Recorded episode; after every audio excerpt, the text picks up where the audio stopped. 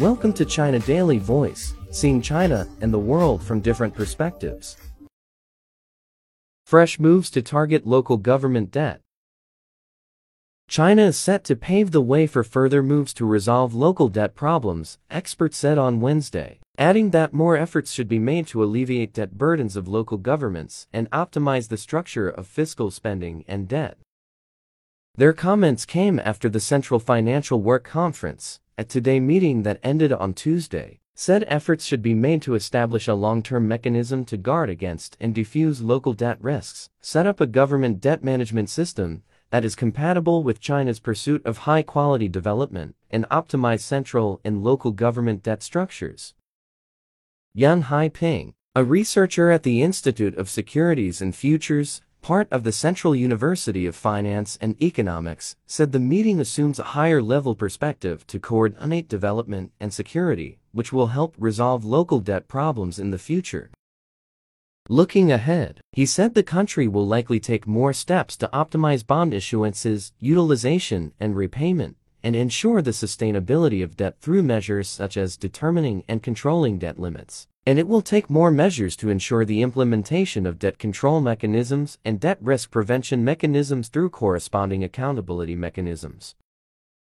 In July, a meeting of the Political Bureau of the Communist Party of China Central Committee urged efforts to effectively guard against and defuse local debt risks, and formulate and implement a package of debt clearance plans.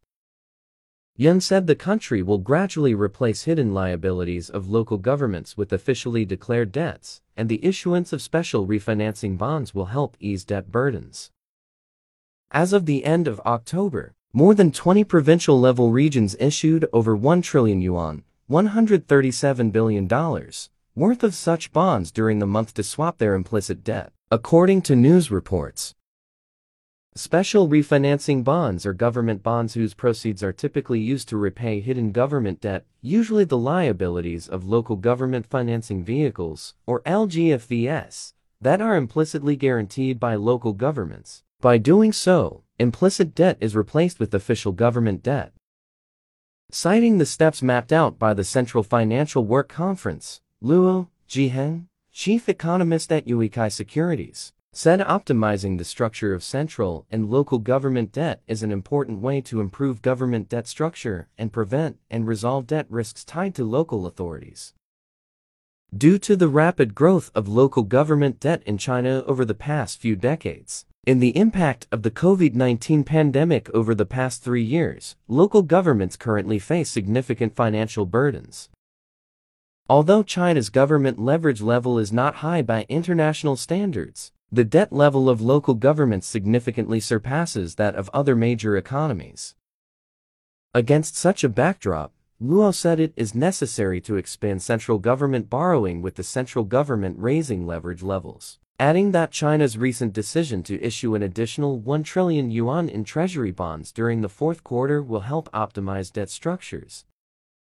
Feng Jianlin, chief economist at Beijing Faust Economic Consulting Company, said the move suggests that the country is willing to expand central borrowing while preventing local governments from having new hidden debts.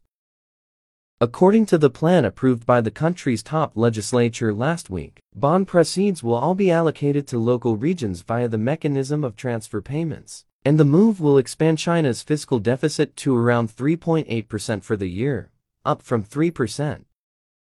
Around 500 billion yuan is intended to be utilized within this year, while the remaining half trillion yuan will be used next year. That's all for today. For more news and analysis, buy the paper. Until next time.